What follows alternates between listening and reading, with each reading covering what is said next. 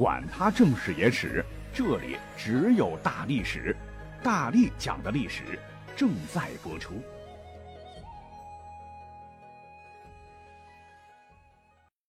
本期节目要特别感谢咱们大历史 VIP 群的吴为同学。今天这期节目的内容基本上是他来完成的，当然我也会做一修改啊，融入自己的这种风格。怎么来说呢？咱们的这个历史群里边有很多历史高手，我也非常鼓励大家来给大力玩提供更多的历史素材，让我们一起打造哈更有干货、更精彩、更好听的大历史，分享给咱们全国的听友们。也欢迎更多的听友来入群呐。微信搜索 d a l i s h i 幺零幺二零二三零三都可以。马上来讲今天的节目。之前在节目当中我就一直在说，凡是喜欢历史的朋友们心中一定有一个穿越梦，因为没有时光机嘛，我们看不到过去的事情嘛，所以呢就越发好奇啊。有时呢是一些未解之谜，有些是对一些过去的历史人物、历史事件，总之吧，搞得我们 有的时候是强迫症大爆发。但是更多的时候呢。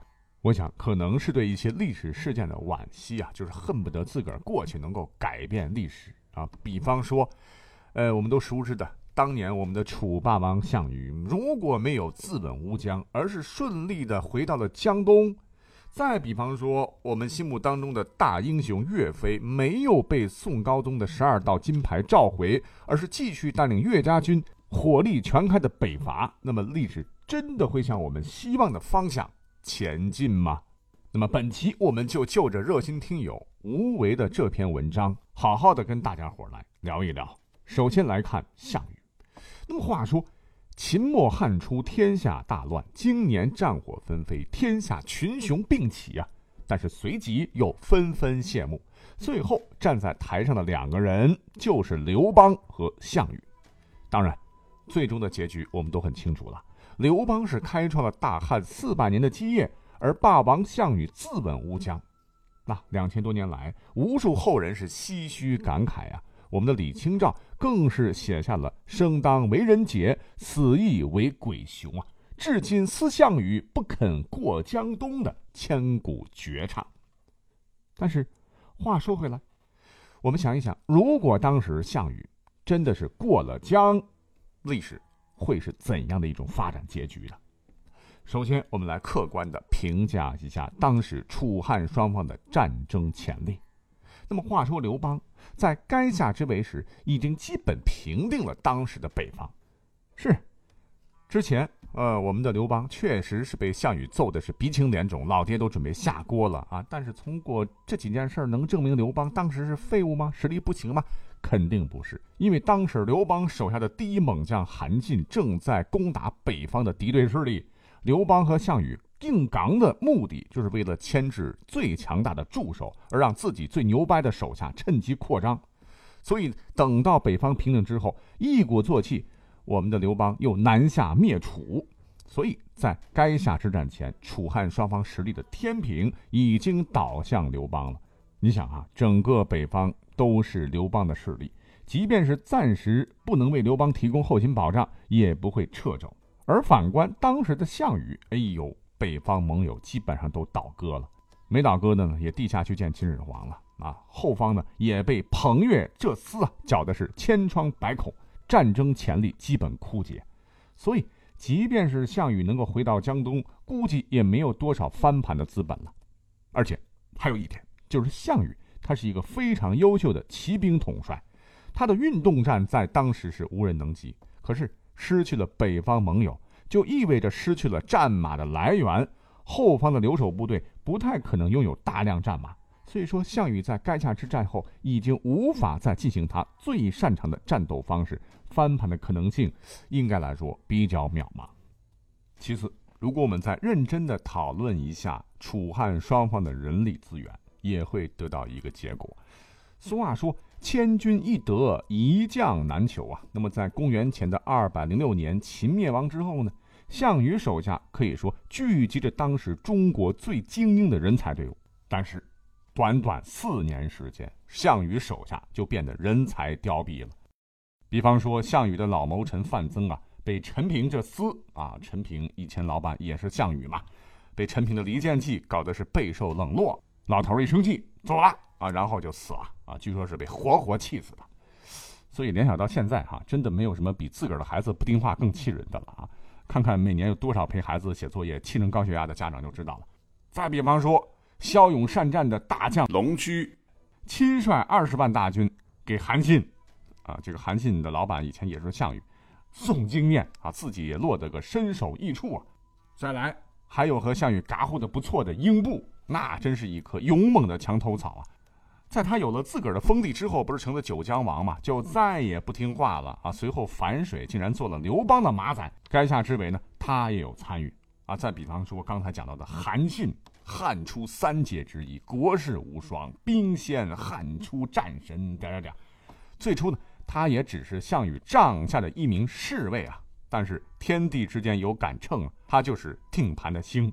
这颗星呢？跳槽到刘老板那边以后呢，就成了压垮骆驼的那根水泥管。对，水泥管，因为兵仙不可能只是像稻草那么轻啊。如此一来呢，项羽彼时还能拿得出手的将领只有这么几位。比方说钟离昧被陈平的反间计重伤，不被信任；季布，也就是一诺千金的那位主角嘛，啊，不过貌似也不太被重用啊，以及于子期。那么这个人呢，在历史上到底有没有还不知道。如果有的话，应该是当时和项羽在一起的吧。反正就是寥寥几人。而反观项羽的死对头刘邦，除了跟他一起出山打天下的萧何、夏侯婴、首席猛将曹参、樊哙这些老铁，又不断的吸收新鲜血液，如张良、灌婴、彭越等。再加上呢，我们的项羽大公无私的把手下的猛人。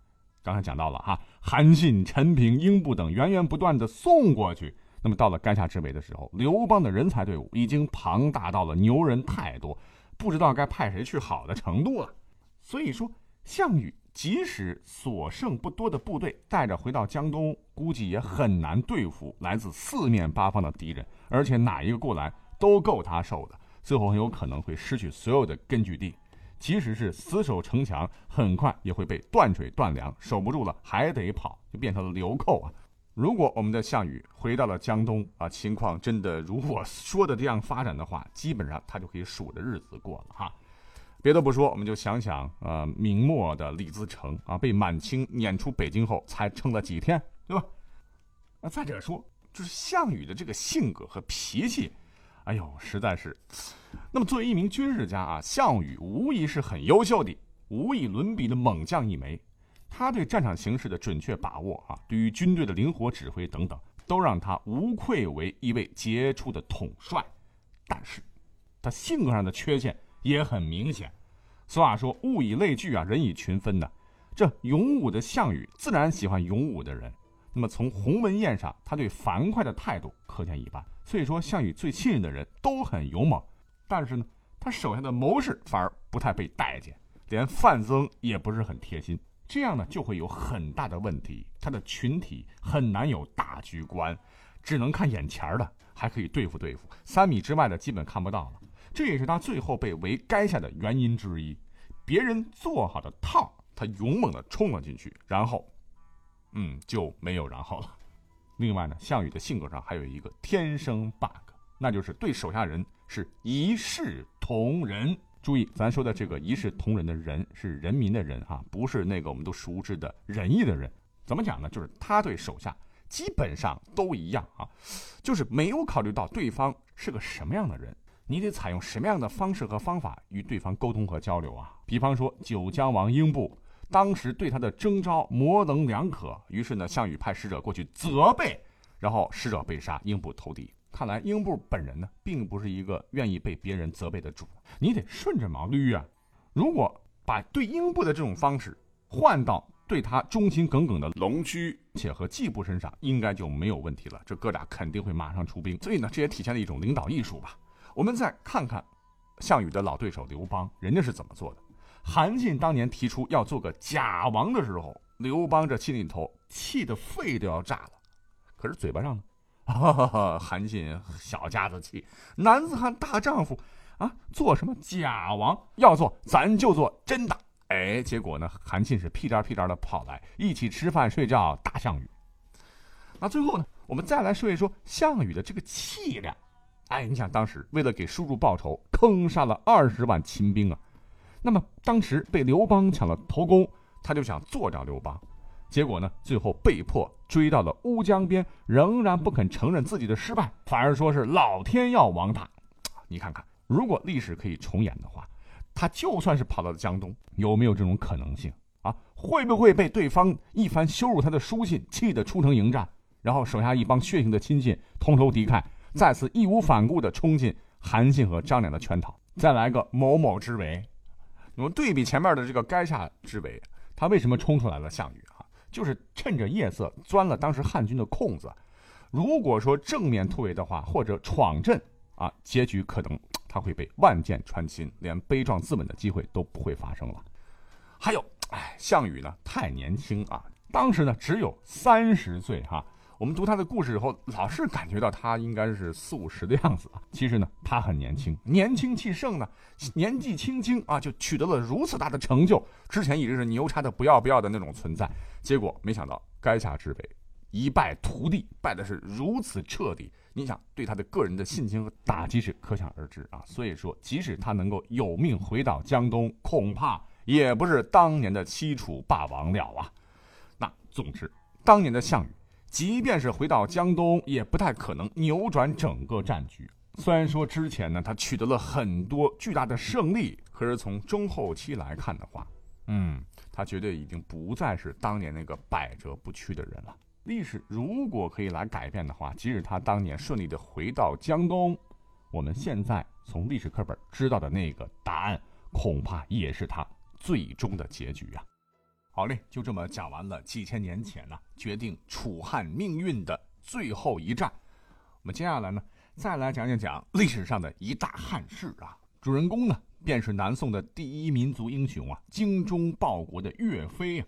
本来呢，岳飞呢是率领着英勇善战的岳家军呢，要直捣黄龙的时刻，哎，却被我们的宋高宗赵构啊用十二道金牌召回。不曾想回去以后呢，岳飞被害啊。北伐中道崩殂，每每读到这段历史的时候，大家都是捶胸顿足啊，感到异常的难过和无奈啊。那以前呢，听袁策讲过哈，岳飞被十二道金牌召回的主要原因，一个就是秦桧这厮从中作梗，让宋高宗怀疑岳飞战报的真实性；第二呢，赵构本身对武将就极其不信任；第三，宋钦宗当时还活着，如果金国把他放回来，赵构地位不保等等原因吧。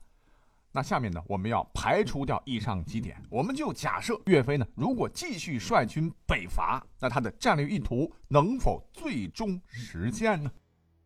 哦，我听到有听友说能实现，有的说不能实现哈，我们就认真的来分析分析。首先从岳飞部队的组成来看，当年呢，岳飞的岳家军的骨干都是从北方逃亡的难民组成，当战争进入相持阶段，那这些人呢会不断的消耗。从后方重新补充进来的兵员呢，士气和战斗力可能很难保障啊。同样的，金兵当时也遇到了同样的问题，女真人口一直不算太多，占领区上征上来的兵啊，战斗力也不能保证。那么双方由于优质兵员的损耗、新兵战斗力形成需要时间等等原因，总体战斗力都会下降。那随着岳飞北伐的进行。会有越来越多的沦陷区百姓被解放，他们很多仇恨女真人。这些地区的青壮年加入岳家军后呢，战斗意志呢应该不用担心。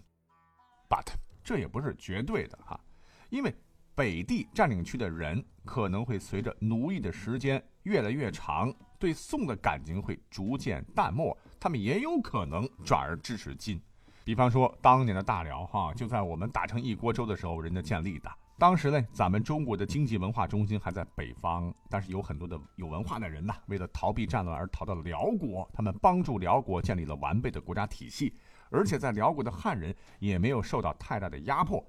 那么到了北宋末年，辽国当年的汉人早就把辽国看成华夏正朔了。那这种现象在金灭北宋之后呢，也同样出现过，有很多留下名字或没有留下名字的汉奸啊，让人们读起来至今咬牙切齿。却又无可奈何。举个例子，如果不是当年汉奸协助的话，完颜宗弼很可能会命丧黄天大。当然，这只是一种可能性啊。但是鉴于当时金兵南下时的烧杀劫掠啊，我们还是认为明星应该是偏向宋的居多。那么总体来看，军队方面，岳家军是占优势的。那么岳飞如果没有被当年十二道金牌召回的话，他能够实现其指导黄龙的战略意图吗？答案是未必。最好的结果可能只是打下幽云十六州，在此建立起宋朝的北方防线，来迫使金议和。战争呢，依然会进入到持续对峙的局面。如果我们进一步再大胆猜测的话，岳飞没有被莫须有的罪名害死，能够得到善终，哎，结局呢会和历史上的狄青差不多。因为岳大帅的这个性格，从历史上来看的话，比较耿直，当时触怒高宗的事情干的太多，哎，这也是他被杀害的一个原因之一了。但以他的性格，是很难在朝廷内寻得盟友或是靠山来支持他的事业了。那有没有这种可能？假若岳飞呢守在边境，结局就可能是死在任上，马革裹尸。如果被召回后方，面对一塌糊涂的朝政政局，呃，岳飞同志很有可能也是抑郁而终啊。呃，可是话又说回来哈，历史上的风波亭的悲剧真的是让所有人很难以接受。如果说项羽自刎是悲壮的，那么岳飞在历史上的悲剧式的落幕啊，留给我们的只有悲伤。嗯，如果真的有如果，套用那句话，英雄不该是流完了血再流泪，不是吗？正所谓沧桑从来不忍睹啊，唯有青山与长河再将英雄的故事一说再说。好，再次感谢我们的吴为同学，我们下期节目再会。